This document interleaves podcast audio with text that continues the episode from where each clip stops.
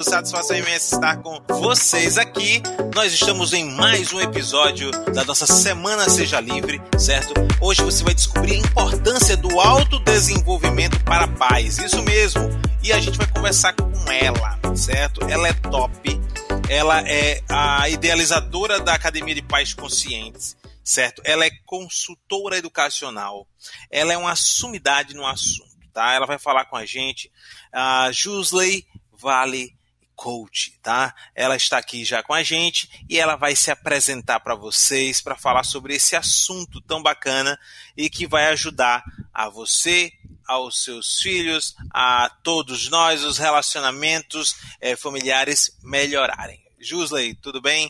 Mas é o seguinte, eu quero que você se apresente para o público. Conta quem é você. É, eu sou Jusley Vale, eu sou consultora educacional, é, também sou educadora parental e fundadora da Academia de Pais Conscientes. E na prática, sendo bem assim objetiva para vocês, eu apoio pais, é, filhos, padrastos, avós, tios, padrinhos a desenvolverem habilidades e competências para que eles possam lidar com as emoções dos seus filhos e com, a, com as suas próprias emoções e ampliar a conexão com seus filhos dentro do processo educacional. É, eu construí a minha carreira durante 30 anos no mundo corporativo e em 2015 eu fiz a minha primeira formação em coach. Eu sou formada em coaching, em processo de coaching formal, né, o, o tradicional. Depois eu fiz a minha especialização em coaching infantil na sequência, eu fiz a minha formação em educadora parental e em disciplina positiva e depois de analista comportamental, enfim, levaria aqui horas descrevendo para vocês o meu processo contínuo de estudo, porque eu não paro nunca. Eu entendo que a gente tem que estar sempre é, estudando e se aperfeiçoando. Isso faz parte de um bom profissional. E desde então eu venho me dedicando às famílias, às crianças, também atuo com professores, é, dentro da abordagem coaching da disciplina positiva. E objetivamente a minha missão e o meu propósito é esse: fazer a diferença na vida das pessoas e contribuir com, com a construção de um mundo melhor, porque eu realmente entendo que é por meio da educação que a gente vai conseguir atingir uma qualidade de vida melhor e ter um mundo melhor para os nossos filhos. É, e estou sempre muito focada no que a gente vai fazer de futuro, tendo o passado como lições aprendidas, e aí já é uma, uma super dica para os pais, e a gente vai falar um pouco sobre isso aqui, mas o objetivo do nosso trabalho é esse: é olhar para frente em busca de soluções e não em busca de culpados se você é pai, se você é mãe. Aí hoje é diferente. Eu quero saber, você tem quantos filhos? Qual a idade dos seus filhos? São meninos, são meninas? Né? Conta pra gente aí um pouquinho, tá? Eu tenho certeza que a Josley vai adorar, né? Também é, dizer, é, é, saber, né? Na verdade, é, como é composta a família de vocês, tá? Então conta um pouquinho aí nos comentários que a gente quer saber, né? Que, quantos filhos vocês têm, se quiser falar o primeiro nome de cada um deles, pode falar, entendeu? A idade deles e como é a sua relação com seus filhos. Já começamos por aí, tá? Quero saber qual é a relação de vocês que estão nos assistindo com seus filhos. E outra coisa importante que eu tenho que pedir a vocês aqui é o seguinte: o papo vai ser muito bacana, a Jusley é muito objetiva e ela vai trazer um assunto que é super importante para você, então presta atenção, foca no assunto. E outra coisa, faz um favorzinho, compartilha esse link desse vídeo com outras pessoas que são pais, que são mães, entendeu? Que estão aí no seu é, é, é círculo de amizade. Manda pelo WhatsApp aí para essas pessoas. Diz, olha, acompanha aí. A gente tá, tem, tem uma pessoa ao vivo agora trazendo as informações tão pertinentes, né? principalmente se você souber uh, pais que estão com dificuldades na criação dos seus filhos, é, acredito que é super oportuno, não só pais e mães, mas também educadores, tá? Então é, vale ressaltar que os educadores também, vocês, ah, eu conheço aqui uma professora, vou passar aqui para ela, conheço aqui uma psicóloga que trabalha no colégio, vou passar para ela. Enfim, recomenda para essas pessoas, vocês que estão agora online com a gente aqui, para que a gente possa alcançar mais pessoas, impactar novas vidas, impactar outros círculos, né, que não só aqueles que a gente já atinge, tá certo? É, a Jusley está é, aqui com a gente e ela vai trazer, obviamente, muitas informações e está preparada para poder uh, contribuir com vocês o máximo possível. E aí, obviamente, tá? É, na hora de pensar nesse tema, que é o autoconhecimento dos pais, não tem como não deixar de perguntar né, qual a importância, José, é, dos pais se conhecerem, terem a consciência sobre os seus perfis e estilos é, de pais, quais são esses é, perfis de pais, né, e como é que isso afeta, é, em cada estilo, como é que isso afeta a educação né, desses, desses filhos. A gente falou muito, inclusive, ao longo dessa semana é, pontuou, na, na, verdade, algumas vezes a questão dos filhos, é, quando teve o assunto da hipnose, quando teve o assunto do mindfulness, eu acho que é importante, e aí hoje vem para poder, de fato, presentear todo mundo com as informações. A, a, Adriana Vargas colocou aqui, tenho duas filhas de seis anos, moro em Goiânia, é, Gabriela e Heloísa, é, como que compartilha? É só copiar o linkzinho da live e mandar pelo seu WhatsApp, né? E tem um botão compartilhar também aqui embaixo. não esquece de deixar o seu like. E se não está inscrito ainda no canal, se inscreve aí no canal também. É isso, Jusley. Fica à vontade. Vou deixar você na tela sozinha. Tá ótimo, Fábio. A Adriana, duas filhas de seis anos, então estou entendendo que são gêmeas, né? É, depois você confirma aí para mim. É exatamente isso que você falou, Fábio. É, o importante, a importância do autodesenvolvimento para os pais faz toda a diferença no processo educacional. Por quê? Porque quanto mais os pais se conhecem, mais eles têm capacidade de educar os filhos de uma forma eficaz. Por quê? Porque muitas vezes a gente acaba repetindo modelos e crenças que a gente traz da infância. E isso não tem problema, não é uma coisa ruim, é simplesmente uma repetição que a gente faz é, por conta do que a gente aprendeu durante a nossa infância e pela forma que a gente foi educado.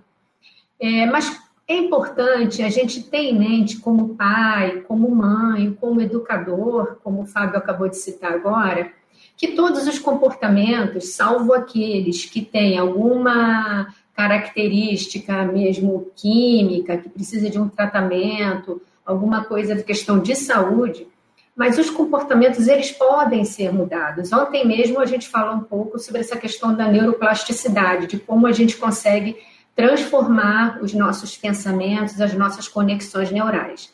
A mesma coisa acontece com os pais ou educadores ou qualquer pessoa responsável pela educação de uma criança. A gente cresce e aprende o modelo que a gente foi educado. E é natural que quando a gente vá educar uma criança, seja nosso filho, seja um enteado, né? Porque padrasto e, padra, e madrasta também são pais, também educam. Que a gente repita, porque foi aquilo que a gente aprendeu. Mas o interessante é a gente perceber que o autodesenvolvimento é justamente essa proposta de reflexão, de parada para a gente refletir se aquilo que a gente aprendeu, se aquilo que a gente recebeu faz sentido na educação dos nossos filhos. E nesse momento, gente, eu já vou falar assim uma dica super importante para vocês que não é o momento de julgar se a gente foi educado da forma correta, da forma errada, se a nossa mãe acertou, se o nosso pai acertou. Não é essa a questão. Eles fizeram o que eles tiveram de melhor, o que eles receberam e o que eles estavam preparados para dar. Cabe a nós que já estamos num outro nível de desenvolvimento e temos a oportunidade de fazer essa reflexão, de avaliar se o que a gente recebeu pode ser aproveitado ou se a gente precisa alterar ou aprimorar alguma coisa que a gente entenda que faça sentido, até porque o mundo, o mundo mudou. Né? Então, assim, algumas coisas não fazem mais sentido serem repetidas como se fosse um piloto automático. Por isso, o autodesenvolvimento, o autoconhecimento para os pais é extremamente importante, porque à medida que os pais param, refletem sobre o que eles aprenderam, sobre o modelo mental que eles criaram durante a educação que eles tiveram, durante esse desenvolvimento, se faz sentido repetir ou não, e o que, que eles podem adaptar também em relação ao perfil dos filhos Porque eles tinham um perfil, né? Nós, pais, temos um perfil, mas os nossos filhos têm outras características. Cada pessoa é um, é um indivíduo, é uma pessoa com características próprias. Então, muitas das vezes, aquela educação que a gente recebeu não vai funcionar com os nossos filhos, porque eles são outras pessoas, já estão dentro de um modelo da sociedade diferenciado e evolutivo, e é natural que a gente evolua mesmo, que a gente mude. Dentro desse cenário, a proposta de autodesenvolvimento para os pais nada mais é do que uma parada para reflexão e um auto-olhar, se avaliar e se conhecer, porque à medida que você se conhece, você desenvolve habilidades e competências para lidar melhor com seus filhos e reduzir as questões, os problemas, as discussões do dia a dia. É claro que nem tudo dá para ser resolvido dentro dessa linha. Algumas questões precisam realmente de um acompanhamento mais aprofundado, até de uma terapia, dependendo da situação. Mas dentro da abordagem da disciplina positiva e adotando também o conceito do coaching especializado para criança, que é um método que eu aprendi, ele é totalmente customizado para o mundo infantil, com uma linguagem lúdica, inclusive de fácil entendimento para a criança, a gente consegue lidar com essas situações rotineiras. O que, por exemplo, vocês podem estar me perguntando? Questões alimentares, é, desinteresse pelos estudos, desorganização, é, autorresponsabilidade, a criança ser responsável pela higiene dela, cooperação, então, a gente tem uma série de ferramentas que podem auxiliar nesse processo, mas quanto mais os pais tiverem conhecimento de si mesmos, mais eles poderão aplicar a metodologia com seus filhos e desenvolver a capacidade de ampliar a conexão com eles e o diálogo. Dentro dessa linha, é, eu criei uma, não é uma abordagem, mas eu chamaria de uma avaliação. Né? A gente conhece no mercado a avaliação de perfil comportamental, que a Adriana não vai me deixar mentir, eu sei que ela é especialista nisso também, e não vou entrar muito no detalhe do processo em si, mas é uma ferramenta cientificamente comprovada, testada e comprovada com 97% de assertividade, e, e, o que, que eu construí dentro desse trabalho que eu queria trazer para vocês aqui como uma proposta de autodesenvolvimento rápida, factível e eficiente. É o processo de conhecimento do perfil dos pais ou cuidadores, qualquer pessoa, volto a dizer que seja responsável pela educação de uma criança. A gente faz essa, utiliza essa ferramenta de autodesenvolvimento, de conhecimento, de autoconhecimento, identifica os perfis dos pais e dentro dessa identificação é, eu criei um, uma avaliação que eu faço um link com os tipos de perfis, perfis dos pais. E, resumidamente, a gente tem quatro tipos de perfis dos pais. Seria o autoritário, o permissivo, o negligente e o democrático. E como é que eu faço é esse paralelismo? Né? Como é que eu faço essa analogia? Eu aplico a ferramenta da avaliação de perfil, identifico quais são os traços dominantes de perfil nesse pai, nessa mãe, nessa pessoa que quer, quer se autodesenvolver. E dentro dessa dominância, eu traço um paralelo com o perfil dos pais. E aí, o que, que acontece? A gente tem, dentro da avaliação padrão de, de perfil comportamental, a gente tem quatro perfis, que são o comunicador, o planejador, o executor e o analista.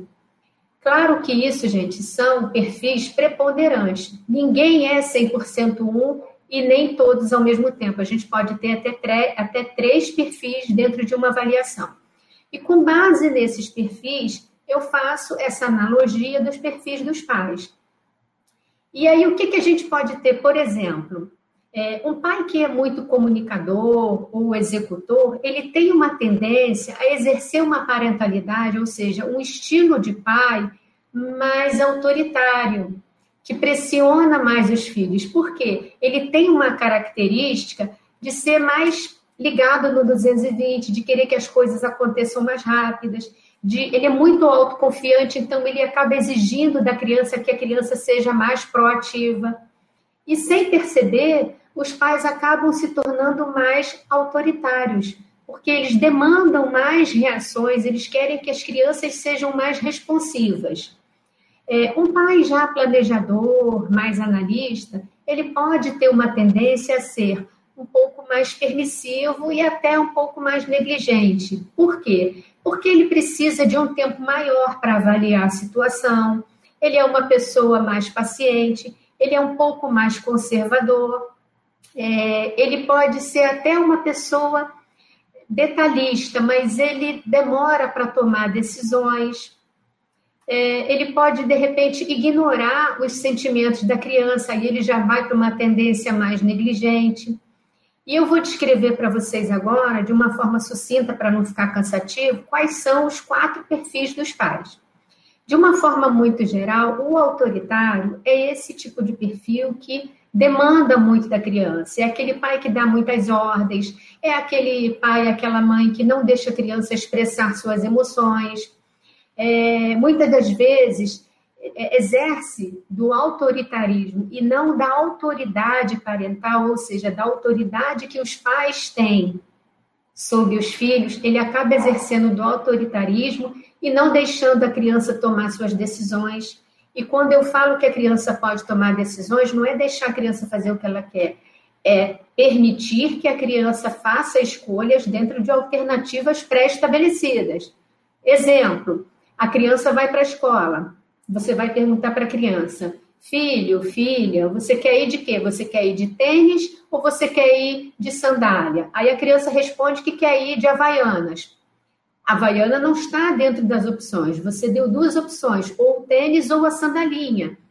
E aí você não vai deixar a criança ir de havaiana, porque a havaiana não estava numa das opções, por exemplo, está chovendo. Então, não é deixar a criança fazer o que ela quer, é deixar a criança ter autonomia e decidir dentro das opções que você, como pai, mãe, responsável e está ali para cuidar do bem-estar é, daquela criança, da segurança, vai decidir. Então, outro exemplo, é, você vai, a criança vai comer, aí o pai vai chegar e vai perguntar: ah, o que que você quer comer? Nós temos batata frita, arroz, alface, é, frango. Aí a criança diz que quer sorvete. Sorvete não está entre as opções de alimentação, pode ser uma opção de sobremesa, mas dentro do que o papai ou a mamãe te ofereceu aqui nesse momento, você tem que escolher um desses itens. Então, isso é exercitar a democracia, é exercitar a escolha da criança dentro de é, opções pré-determinadas. Um pai autoritário, ele não deixa a criança ter esse tipo de oportunidade, ele determina pura e simplesmente e a criança acata por medo e não por colaboração, porque ela acaba sendo uma criança obediente, com medo do castigo, com medo do da, da punição que ela pode sofrer, sem ter um caráter colaborativo e ter um entendimento de que aquilo é o ideal e o correto para ela fazer. É, então, em grandes linhas, você pode escutar um pai, uma mãe dizer para a criança: faça isso agora, senão você não vai ver desenho. Ou se você não comer tudo, eu vou botar você de castigo, não vou deixar você brincar no play. Esses são discursos autoritários e que podem causar alguma situação no futuro na criança, de, da criança se tornar uma criança insegura, da criança não ter tomada de decisão, dela ter medo de expressar as emoções delas conta desse autoritarismo.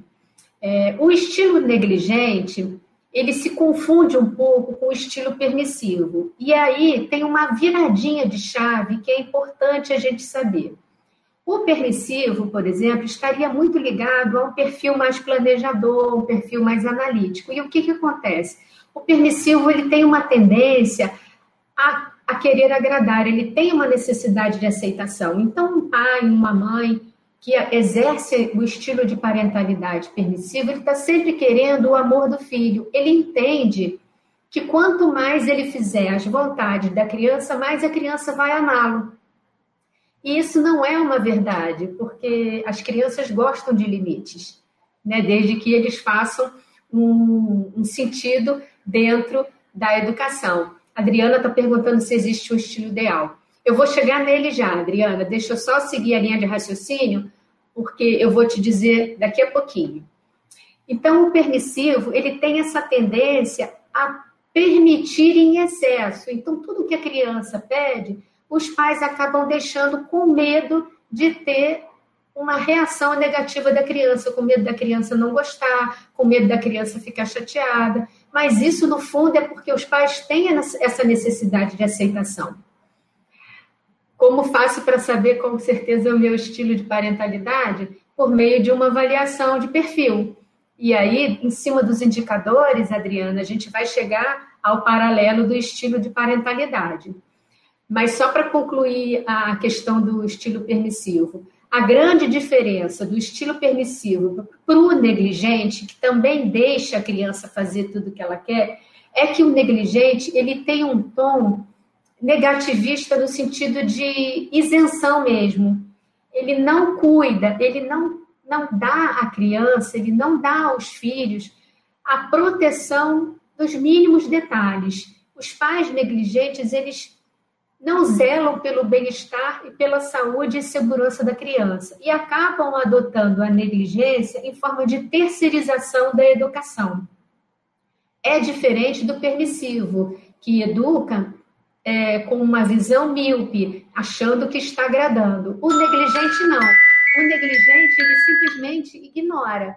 Ele terceiriza, ele delega a educação. Porque para ele é mais cômodo que outra pessoa tome a decisão no lugar dele. Ele não quer se comprometer. Respondendo a sua pergunta, Adriana, é, o estilo mais adequado seria o democrático, que é um estilo que os pais permitem às crianças emitirem suas opiniões. É um estilo que a gente exercita diariamente, uma excelente ferramenta da disciplina positiva, que são que é a ferramenta de regras e combinados. É, a gente também pode utilizar a ferramenta de reuniões de família, a ferramenta para aumentar a conexão com os filhos. O estilo democrático ele é um estilo que você permite a prática da técnica de negociação do ganha-ganha, onde todo mundo sai ganhando, tanto as crianças quanto os pais, porque você negocia, você cede um pouco, a criança também cede, e cabe aos pais, no estilo democrático, expressarem limites, regras, mas também ouvir a opinião das crianças. É importante as crianças se sentirem ouvidas é, crianças e filhos em geral, tá, gente? Eu não estou me limitando só à infância, não. Pode ir para adolescente, pode ir já para a fase, de, fase de jovem, já chegando ao adulto. É importante que a gente mantenha esse canal de diálogo aberto o tempo todo, porque somente por meio do diálogo e da, da, da conversa, né, das respostas, das perguntas, dessa conexão é que a gente vai conseguir entender o universo deles e a gente também vai se humanizar e dizer o que, que a gente pensa. Porque os pais, para os filhos, eles são os líderes. Os filhos imitam os pais em tudo. Eu já falei em alguns vídeos e em outras ocasiões que os pais modelam os filhos. Até brinquei dizendo que modelar não era ficar desfilando com roupa da moda. É servir como modelo mesmo. Os filhos acabam imitando o que os pais fazem, porque eles se espelham nos pais. Aí, deixa eu ver aqui a pergunta. A Adriana está perguntando: como faço para saber com certeza qual é o meu estilo? Isso eu já respondi, que é por meio da avaliação do perfil, e a gente vai chegar nesse indicador. Aí a Cristina perguntou aqui: como ter o equilíbrio para nem no... ser. É, como ter o equilíbrio. Coloque aí, eu estou lendo aqui peraí, como ter o equilíbrio. Como ter o equilíbrio para nem para ser autoritário nem ser permissivo demais. demais. Então, Cristina, ótima pergunta. É, o equilíbrio, ele é, é um desafio para a gente como pai, como mãe. Né? Mas pensa assim, pensa que você está no meio de um rio. Em uma extremidade, você tem o autoritarismo e na outra extremidade você tem a permissividade. Qual é o teu grande desafio? É navegar por meio, pelo meio desse rio, fugindo dos obstáculos, fugindo das pedras, fugindo dos troncos, levando a tua canoa no meio desse rio, de uma forma suave, sem grandes impactos. E como é que você vai fazer isso? Por meio da conexão, do autoconhecimento, do autodesenvolvimento. À medida que você se conhecer e você entender o seu estilo, você vai conseguir entender o estilo do seu filho e você vai ampliar essa conexão. Quer ver um exemplo, só para você entender melhor, Cris? Para não ficar assim muito teórico. Recentemente eu fiz uma avaliação com uma mãe e a reclamação dela, a queixa dela é que a, filha dela tinha 10 anos e a menina era muito lenta, demorava muito para fazer as coisas, de manhã não conseguia arrumar o material para ir para a escola e ela vivia gritando com a menina, a garota chorava, enfim, era um caos matinal. E aí a gente fez a avaliação do perfil dela e ela deu é, dois grandes traços, eram o comunicador e o executor. E aí foi muito interessante, porque durante a, a devolutiva que eu fiz para a mãe, a gente identificou que a filha dela, de 10 anos, era mais analista, porque a menina precisava de um tempo anterior de planejamento e de preparação.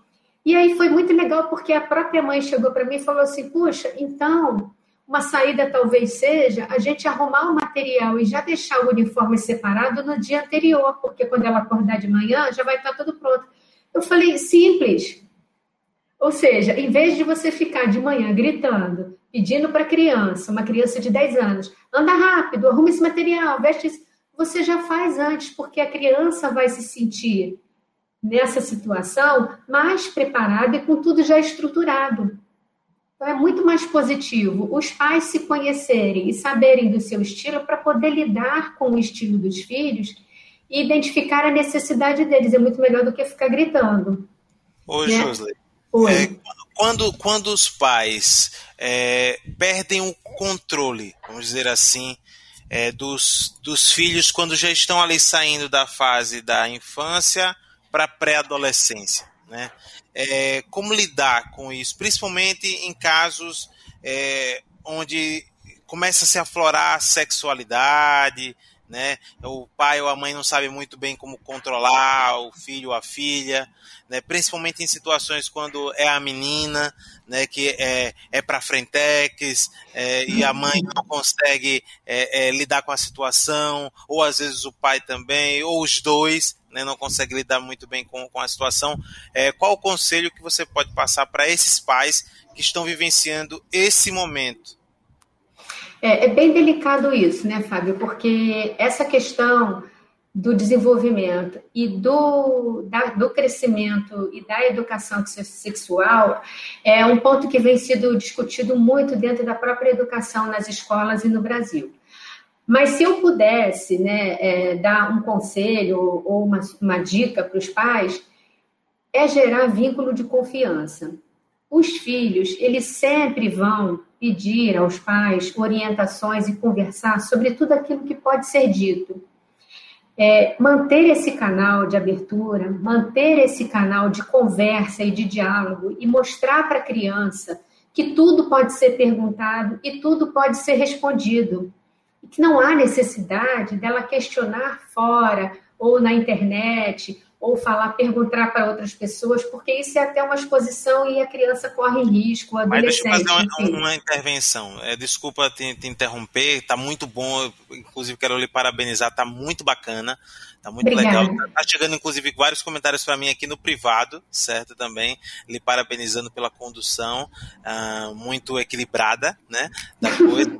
e aí o que que acontece? É porque, vamos ser sinceros, vamos ser sinceros. Okay. É, muitos pais uh, perdem o equilíbrio, né? Na verdade, quando chegam os seus momentos de serem protagonistas da história. Enquanto eles só são filhos, olha só, enquanto eles são filhos, eles dizem para os pais né, que, que poderia ser muito mais tranquilo, que não deveria ter sido assim a, a criação, que mudaria algumas coisas, mas quando eles se tornam pais, né, aí a coisa muda. E aí quando envolve essa questão que eu, que eu trouxe do, da pré-adolescência, é, muitos pais não têm esse, esse grau de diálogo. O problema está literalmente no pai.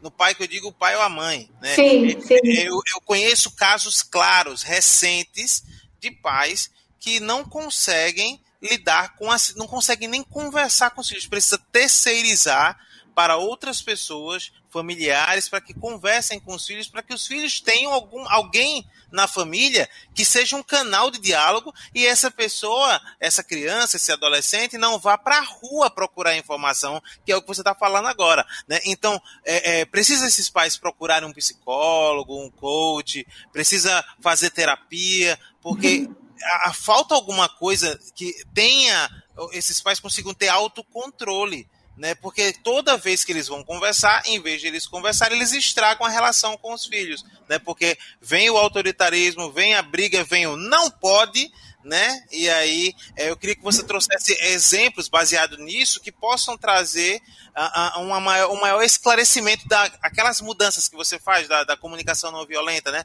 De mudar uhum. é, essa frase X, que tipo assim, por aquela frase Y, que eu acho que isso assim é salutar. Tudo que você está trazendo é salutar, uhum. mas isso eu acho que pode dar um ganho muito grande para muitos pais que vivem um desequilíbrio, uma desestabilização uh, das situações. Eu recebi aqui uma informação, é, segundo o professor Rob Fusk, responsável pela cadeira de psicologia da Universidade de Emory, as famílias que compartilham suas histórias familiares conseguem que seus filhos se saiam muito melhor, tanto na vida pessoal como na profissional. Né? O que, é que você pensa também a respeito dessa frase? Perfeito. Então, é, vou primeiro falar da frase que é a última que você falou agora. É, isso faz todo sentido e é um exercício também diário e de, de se humanizar quando os pais compartilham suas experiências com seus filhos, é, nesse sentido de dizer o que, que deu certo, o que, que deu errado, quando os filhos estão enfrentando algum desafio, por exemplo, é, um adolescente que vai fazer um Enem, a criança fica. Ainda é criança, né? Ainda está na infância. Hoje já está comprovado que o desenvolvimento do cérebro vai até os 21, 24 anos. Então, mas o adolescente, esse jovem que vai prestar um Enem, é muito interessante que os pais se posicionem e contem as lições aprendidas que eles tiveram. Como foi que funcionou quando ele, lá na época dele, não tinha o Enem, era vestibular, enfim, era outro tipo de teste? Como é que funcionou? Quem foi que o apoiou? Como que ele se sentiu? Quais foram a, as atitudes que ele teve as experiências positivas e negativas? Tudo isso, gente, funciona como lição aprendida e como histórico para você robustecer o diálogo com seu filho. À medida que você conta as suas experiências, você gera empatia, você humaniza o processo e você mostra para o seu filho que tudo bem, tá ok se ele não conseguir, e tá ótimo se ele conseguir. Isso faz parte do processo de desenvolvimento da criança e do adolescente. E não tem problema nenhum. Então, contar suas experiências, falar sobre seus erros é importante. Os erros precisam ser utilizados como aprendizados e não como punição. Né? Isso é, um outro, é uma outra dica super importante. Agora, voltando àquela sua primeira pergunta, Fábio, sobre essa questão do diálogo, seja em relação à educação, qualquer assunto, é, eu vou repetir para você a minha resposta quanto mais os pais se autoconhecerem, quanto mais os pais tiverem a capacidade de praticar o autodesenvolvimento, mais eles terão habilidades e competências para lidar com os seus filhos e para manter aberto esse canal de diálogo. Gente, se tem uma receita, se eu pudesse dizer assim, essa receita aqui é a fórmula infalível, é o diálogo. Não, não há outra saída entendeu? É o diálogo, é a transparência, é a geração de confiança, o vínculo, o vínculo de confiança entre os pais e os filhos, ele é primordial. Você ouvir sem fazer julgamento, sem questionar, não é aceitar tudo, é ouvir primeiro. Escuta o que o filho tem para dizer, pondera, avalie as situações, avalie as opiniões dele, deixe ele se expressar. Nessa questão sexual, Fábio, que você perguntou especificamente, converse, quebre os mitos, quebre os tabus, conte como foi a sua experiência, conte como você lidou com essa situação lá no passado. como você reagiu, como foi que você conseguiu entender. Mostre para a criança, seja adolescente, seja criança, que isso não é um mistério. É, não, não, não pinte o um monstro maior do que ele é, porque assim já tem muita informação na internet, na sociedade, no mundo para poluir a cabeça da criança. Né? Aí a Cristina perguntou aqui: quando os pais evitam falar de suas situações negativas, eles comprometem o desenvolvimento deles e dos próprios filhos? Sim, sim, Cris, por quê? É, quanto mais você ampliar esse canal de diálogo, mais você vai ter acesso à solução das questões negativas, porque elas vão deixar de ser negativas. Elas vão passar a serem tratadas como questões do dia a dia, como coisas simples. Você não precisa construir um castelo que depois vai desmoronar sem uma base sólida se você não criar essa, essa base da pirâmide com um bom alicerce na relação com seus filhos. Então, é importante que a gente converse todos os assuntos. Seja o que for, se você acha que o seu filho está errado, se ele acha que você está errado, escute. Não use do autoritarismo porque eu sou seu pai, porque eu sou sua mãe, você tem que fazer o que eu estou mandando. Não. Quantas vezes a gente erra? Quantas, quantas vezes eu chego para minha filha, falo uma coisa, ela, mãe, isso está errado. Eu, putz, é mesmo, não tinha nem percebido, filha. Então, assim, essa é a capacidade de reflexão e a oportunidade que os pais têm de se olhar, de se autodesenvolverem para poder, poderem ampliar essa conexão e serem mais é, eficientes no processo de educação. Quer fazer alguma pergunta, Fábio? E sobre os pais é, separados, né? A gente tem aí várias, na verdade, muitas crianças hoje, né, da, geração, da minha geração para cá, né, muitos pais se separaram. Eu sou filho de pais separados, com sete anos separados. E que causam, às vezes, causam muitos transtornos, né? Para a criação do filho. Não foi o meu caso, assim, de Tipo, mas eu já vi muita gente de viver alienação parental mesmo, né? Tipo, uhum. Um fala mal do outro para o filho e fica ali, o filho no meio na guerra dos dois, né? Como, como lidar com isso? Quem tem que tomar a iniciativa para mudar alguma coisa? Eu sei que é, um, é uma pergunta bomba, né, para você aqui, mas você já deve ter tido algum cliente nesse sentido, né? Sim. Que tipo, ah, não, ele está estragando a menina. Oh, não, ele está estragando o menino, né? E quando vai para casa dela, pronto, volta outro rebelde, tá um maluco. Meu Deus do céu, não sei o que faço. Verdade. É, quem tem que tomar decisão? Os dois, Fábio. Os dois.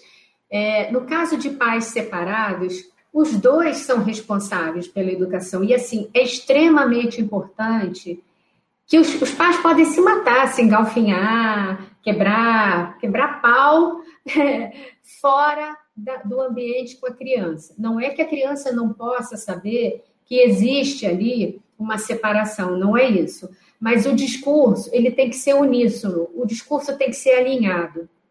A educação da criança, ela tem que ser acordada. E isso independe se os pais são separados ou não, porque existem muitos casais é, que não estão separados e que a mãe fala uma coisa, o pai faz outra. O pai fala uma coisa, a mãe faz outra. Um desautoriza o outro, mesmo estando casado.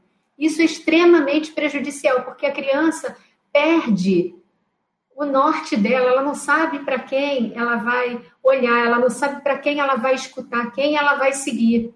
E na então, frente, né? Muitas na vezes frente, na frente. Às vezes né? na frente, é. Ou, ou, na frente e por trás. Ou então eu já vi situações que a mãe. Um exemplo, né? A mãe fala: ah, não, só é, não vai comer, não vai comer, não vai tomar sorvete enquanto não, não almoçar. Aí a mãe vira as costas, o pai vai e fala: Não, vamos tomar esse vídeo de cima, não conta para sua mãe, não. Ainda ensina a criança a mentir. A mentir, é verdade. Não, vamos falar assim, mas olha só, tua mãe não precisa saber. Estou falando pai como exemplo, mas pode ser tanto um quanto o outro. Sim. Mas existem essas situações, mesmo em pais que, que moram juntos. Assim, é um desafio, porque no caso dos pais separados, você ainda tem a distância. Agora, quando os pais convivem na mesma casa, é uma guerra. E aí a gente vai passar para um outro patamar. Não obstante, quer dizer assim, não basta o pai e a mãe competirem internamente sobre quem vai dominar ou educar a criança dentro do seu modelo aprendido, a criança aprende a ser manipuladora. Que é um outro ponto, que aí a gente teria que fazer uma outra live para falar sobre isso, que é a questão da manipulação. Porque a criança percebe onde ela pode, entre aspas, se dar melhor e ela quer a vida mais fácil para ela, aquela vida ilimitada, né? Ela quer um cartão de crédito unlimited, né? Que ela pode fazer o que ela quiser, tomar quantos sorvetes ela quiser, ver TV, TV a hora que ela quiser. E aí ela começa a entrar nesse jogo de ganha-perde, né? Porque assim, ela ganha de um lado e perde do outro. Tem o pai bom, aí tem a mãe ruim e vice-versa, e ela começa a entrar nessa dinâmica que é extremamente é, nociva e desestrutura todo o processo educacional. E parece muito simples a gente falar isso e, e, dizer assim, ah, mas depois ela vai crescer, ela vai entender. Depois ela vai crescer e vai ficar pior. Porque aí, quando ela chegar no ambiente de trabalho, ela não vai saber como lidar com essas diferenças entre seus colegas. Em suas relações, ela vai assumir também uma postura de manipuladora, seja nas suas amizades ou nos seus relacionamentos afetivos.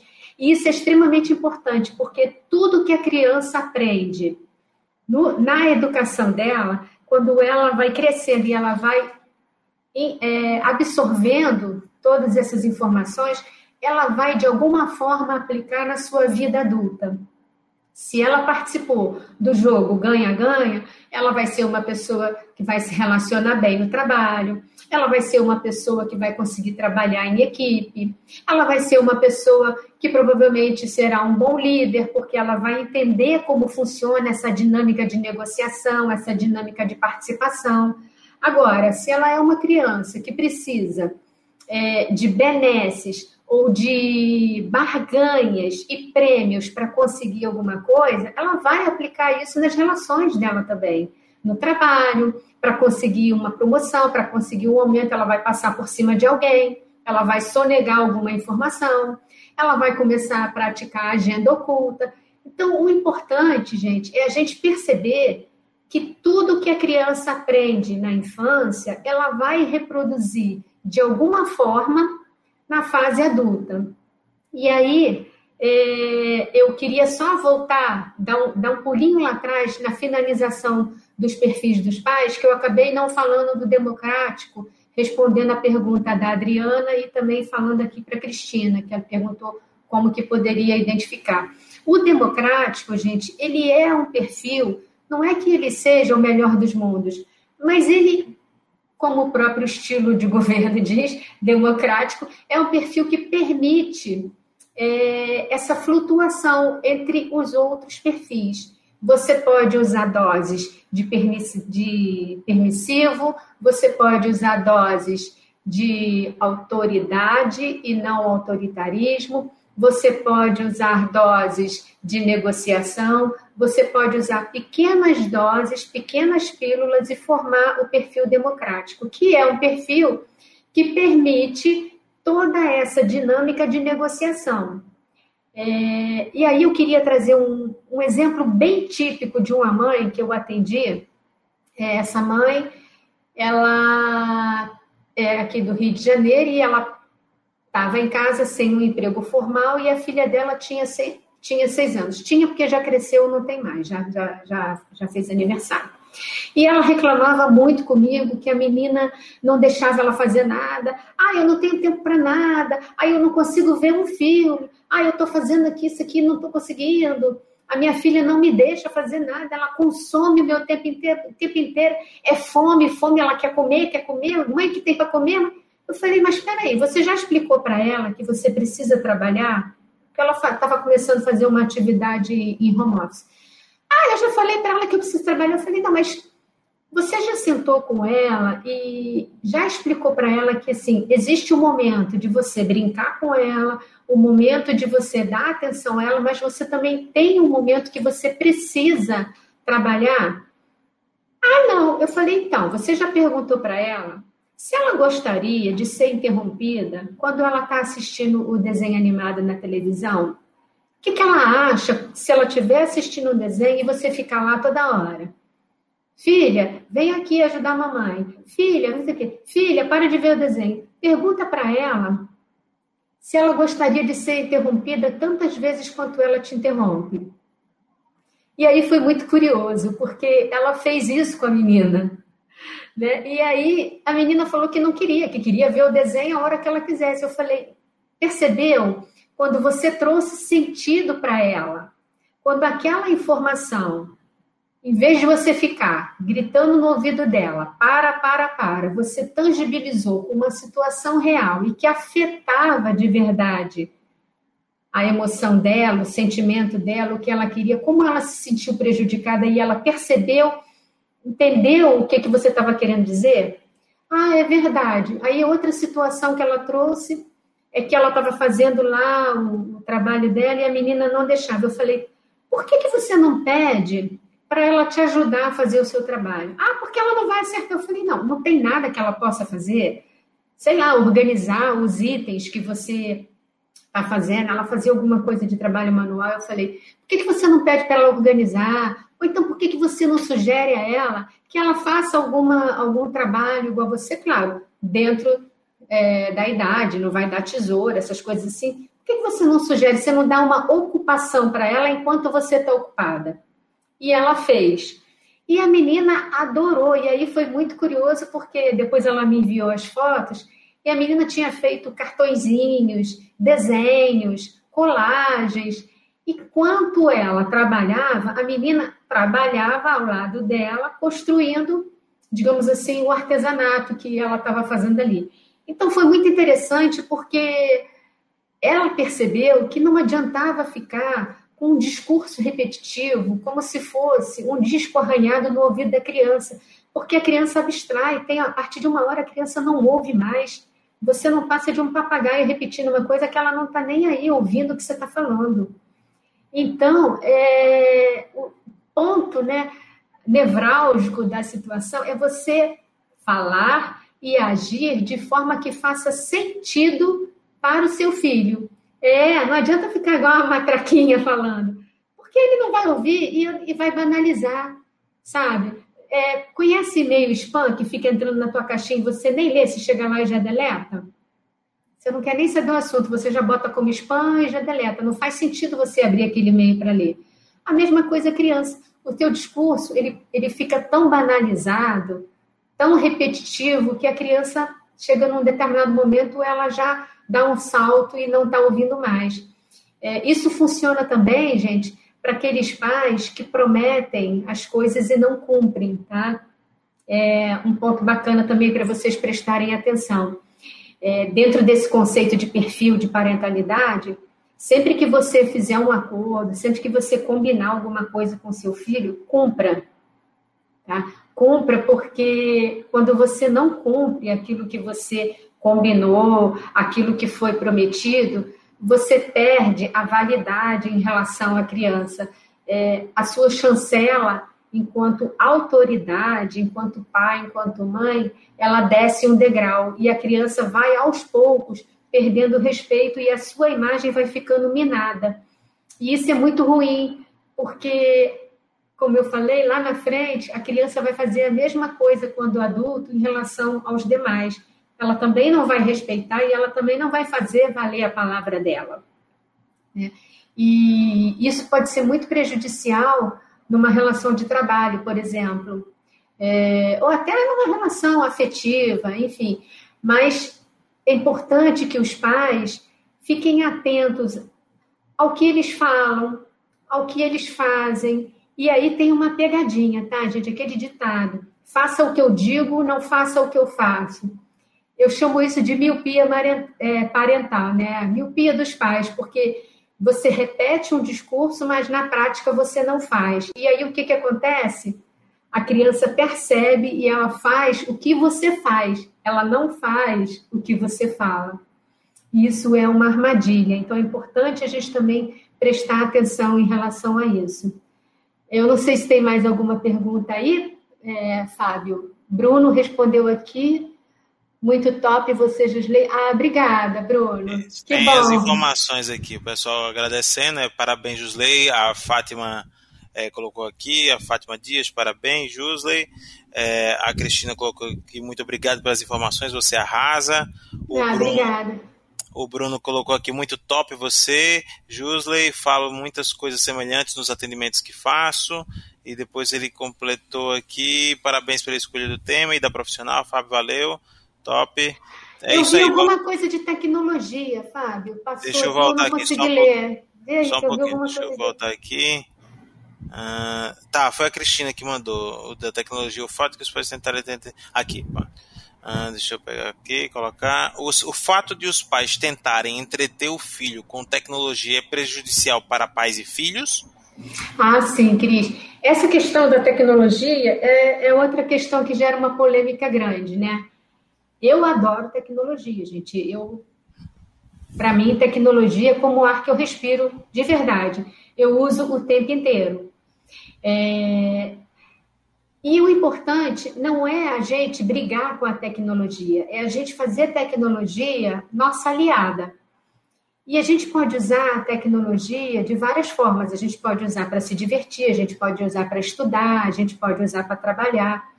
O ponto importante nessa questão é, da relação tecnologia-pais-filhos é, primeiro, você não terceirizar a educação do seu filho para a tecnologia. Ela tem que ser um facilitador para você. Em que sentido? Vai deixar a criança ver, obviamente, de acordo com a faixa etária dela, um desenho, jogar um joguinho? Vai, claro que vai. Vai, você não vai alienar o seu filho e não deixar que ele participe, que ele jogue, até porque ele não vai ter depois nem assunto para falar com os coleguinhas, porque todo mundo faz o importante é você dosar, é você colocar os limites sobre horários, é você tomar cuidado em, que, em relação também à saúde do seu filho. Evitar é, que a criança utilize, e vale para os pais também, os eletrônicos próximo ao horário de dormir. É, os médicos recomendam duas horas antes, mas eu sei que isso é impossível. Mas tenta ao máximo que você puder, inclusive você mesmo, né, é, evitar, porque o cérebro fica realmente muito conectado e demora a desacelerar. Então, evitar que a criança veja é, televisão, ou jogue, ou fique conectada até muito tarde. Estabelecer horários combinados com a criança. Aí eu volto para o estilo autoritário. Não é determinar, você vai sair agora, tá na hora, hoje você não vai, não. Combina com a criança. Filho, olha, você, você vai poder jogar todo dia, meia hora, 40 minutos, você vai colocar o horário aí, estabelecer o horário de acordo com a agenda da criança e a sua. Estabelece um horário, estabelece um período e cumpre. Na hora que chegar o, é, o momento da criança parar de jogar, encerrar o período dela de conexão, você vai chegar para a criança e falar, filho, ó, tá chegando o final do. Faltam cinco minutos para a gente terminar o nosso combinado aqui só para dar um alerta para a criança. Não precisa chegar, ah, desliga que agora acabou teu tempo. Não, não precisa brigar. Só alerta a criança. E se ela insistir, você fala, filha, não foi isso que a gente combinou. Nós combinamos que seria meia hora. E faz valer. Né, como eu acabei de falar agora. Então, a tecnologia ela tem que ser um aliado. Ela pode ser um lazer, claro, você pode combinar, por exemplo, é, o horário que você está fazendo uma reunião, um trabalho, e você precisa de um tempo maior de concentração. Naquele período, seu filho vê ou jogar, fazer, estar conectado também na internet. Agora, um ponto importante, gente, é, muitos pais perguntam: ah, eu preciso monitorar, eu preciso saber o que que meu filho está navegando, o que, que ele está olhando. Sim, precisa. Precisa porque a criança ela se envolve e ela não tem noção dos riscos que ela está correndo. E os, os hackers, essas pessoas que se comunicam com as crianças com má intenção, até por conta de pedofilia mesmo, eles são muito hábeis e a criança se deixa envolver. Né? Então é importante, não é ficar vigiando, é participar. Seu filho está no Facebook, você está no Facebook. Seu filho está no Instagram, você está no Instagram. Você conhece, você pergunta, você pede para ver. Não é sair invadindo, não é isso. Não é fazer investigação policial, mas é participar. É você se envolver, é você fazer parte desse universo, de forma que a criança também se sinta à vontade em trocar com você. Então, é importante a gente dosar esses acessos à tecnologia, sejam eles quais foram, e cuidar dessa questão da saúde. Prestar atenção, por exemplo, também uma coisa que eu vejo muito, agora eu não tenho visto tanto por conta da pandemia, mas em restaurantes os pais chegam, já pegam um iPad, pum, tacam na, no colo da criança e a criança fica ali alienada, jogando aquele iPad enquanto eles conversam, enquanto eles comem. É, não é que não possa usar o iPad, mas não precisa ser de uma forma tão maciça.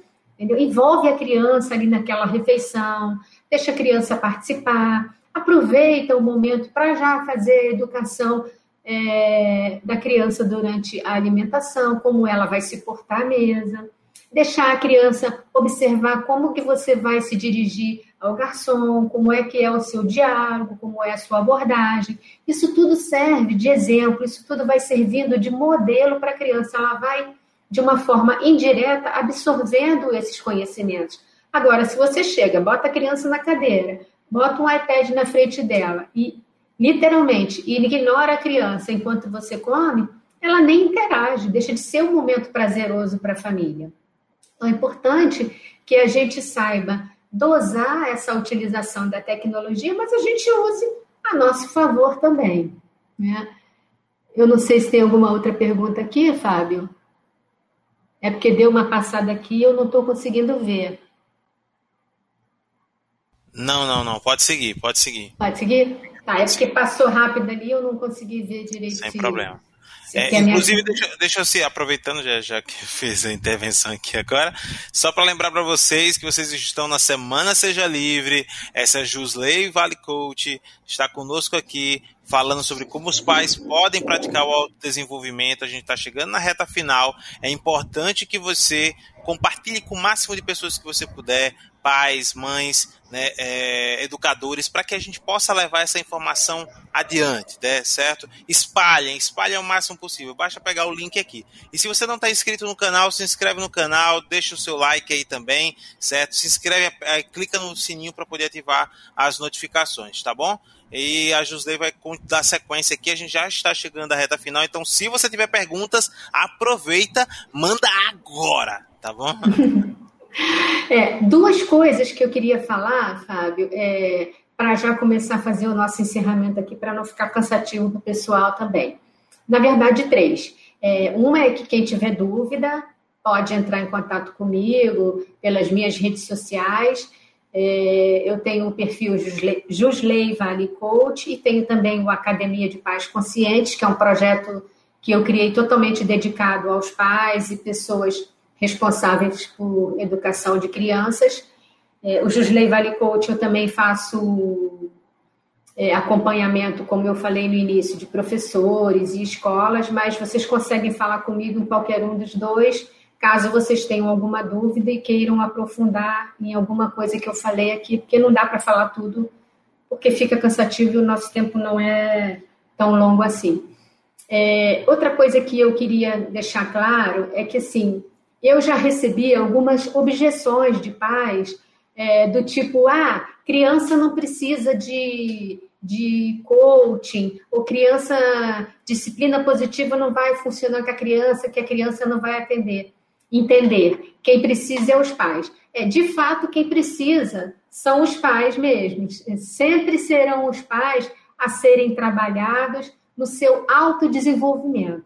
A criança, ela vai é, ser atendida quando a gente tem algum processo específico que a gente queira trabalhar. É, por exemplo, crianças que têm medo de dormir no quarto sozinha. Até brinquei no outro dia, falei, aquela criança cujo pai já não sabe mais o que fazer para matar o monstro que dorme embaixo da cama da criança. São situações que a gente pode trabalhar tanto com a disciplina positiva, quanto com a abordagem coach, é, com a psicologia positiva também, que eu também atendo. Na verdade, eu faço um mix de todas essas é, metodologias e abordagens e eu acabo aplicando o que faz mais sentido dentro de cada situação que é trazida para mim. É, e uma coisa que eu queria deixar bem clara é que, assim, algumas vezes eu escuto é, não direcionada para mim, mas assim, em algumas outras situações que ah, essas pessoas ficam achando que tem que dizer como a gente vai ensinar, o filho é meu, quem sabe que vai educar sou eu, é. De verdade, a decisão educacional é dos pais, cuidadores, ou seja, de quem é responsável pela educação daquela criança. Essa pessoa ela tem total autonomia para decidir o que ela vai fazer ou não. O meu papel, né, o nosso papel aqui como profissional, é trazer oportunidades de reflexão e oportunidades de soluções caso a pessoa queira é, se autodesenvolver e mudar esse cenário.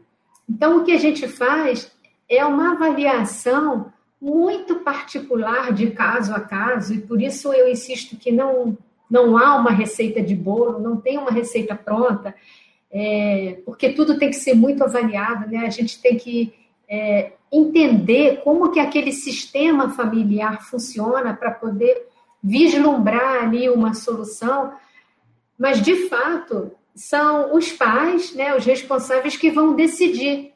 E eu sempre costumo terminar os meus vídeos, é, que vocês podem assistir lá no meu canal, que nós, eu, vocês, não tivemos a oportunidade de decidir como a gente foi educado.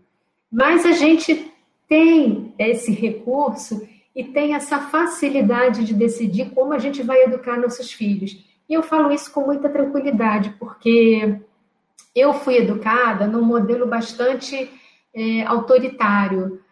É, a minha mãe era, ela é falecida já, ela é uma pessoa maravilhosa. Tudo, absolutamente tudo que eu conquistei e que eu realizei na minha vida, eu devo à minha mãe mas ela tinha um perfil realmente mais autoritário.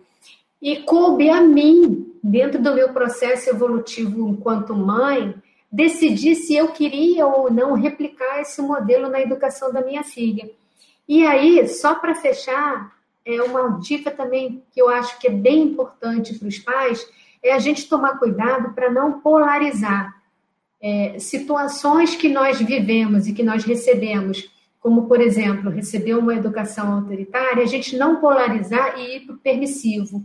É importante a gente ter essa inteligência emocional e essa habilidade de buscar o meio termo, não querer fazer o oposto, negando o que a gente recebeu. É, porque sempre tem alguma coisa que a gente pode aproveitar. Então, eu falo com muita tranquilidade em relação a isso, porque eu fiz essa reflexão quando eu tive a minha filha e eu percebi que isso não fazia muito sentido e foi um trabalho de autodesenvolvimento. E só para alimentar um pouquinho mais aí a curiosidade de vocês, é bem delicado isso, porque você tem que se olhar e entender que isso foi bom até certo ponto, mas que não vai funcionar dentro do teu universo e dentro da educação com os seus filhos. E isso é muito positivo, porque você se, se autodesenvolve, você se conhece e você transforma esse aprendizado que você teve numa experiência positiva. É, então, assim, isso é uma dica que eu deixo para vocês e proponho que todo mundo que está aqui, ou se vocês conhecem alguém, que vocês inspirem outras pessoas a, a se autodesenvolverem, né? a partir desse processo de autoconhecimento e de autodesenvolvimento. E pode parecer muito difícil, mas a gente consegue, tá? Eu vou dizer para vocês assim que é libertador na hora que você consegue olhar para aquela situação, entender o que, que pode ser aproveitado, o que, que você não quer mais trazer para a sua vida e você, a partir dali, muda, então, este comportamento, essa visão e aplica de outra forma, né? É como se você fizesse a fotossíntese daquele processo que você trouxe, daquela crença, daquela experiência, daquela lição aprendida. Você transforma para o futuro dos seus filhos. E isso é o que tem de mais importante para a gente, né? E eu espero ter contribuído com vocês nesse sentido. E acho que a gente, para a gente não passar muito da hora, né, Fábio?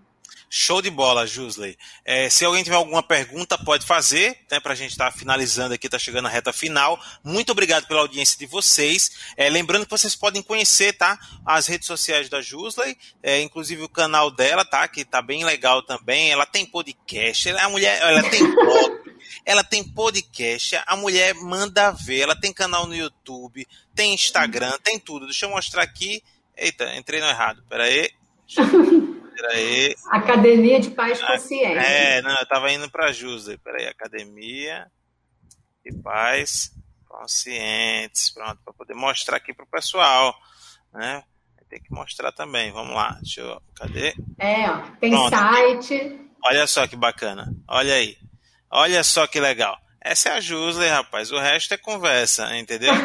Aqui, você vê aqui, todo vídeo, toda terça-feira às 18 horas, aprenda sobre educação infantil positiva. Você vem aqui, ó, faz como eu, se inscreve aqui no canal, aí clica aqui no sininho aí, coloca aqui todas, para receber tudo que ela for fazer.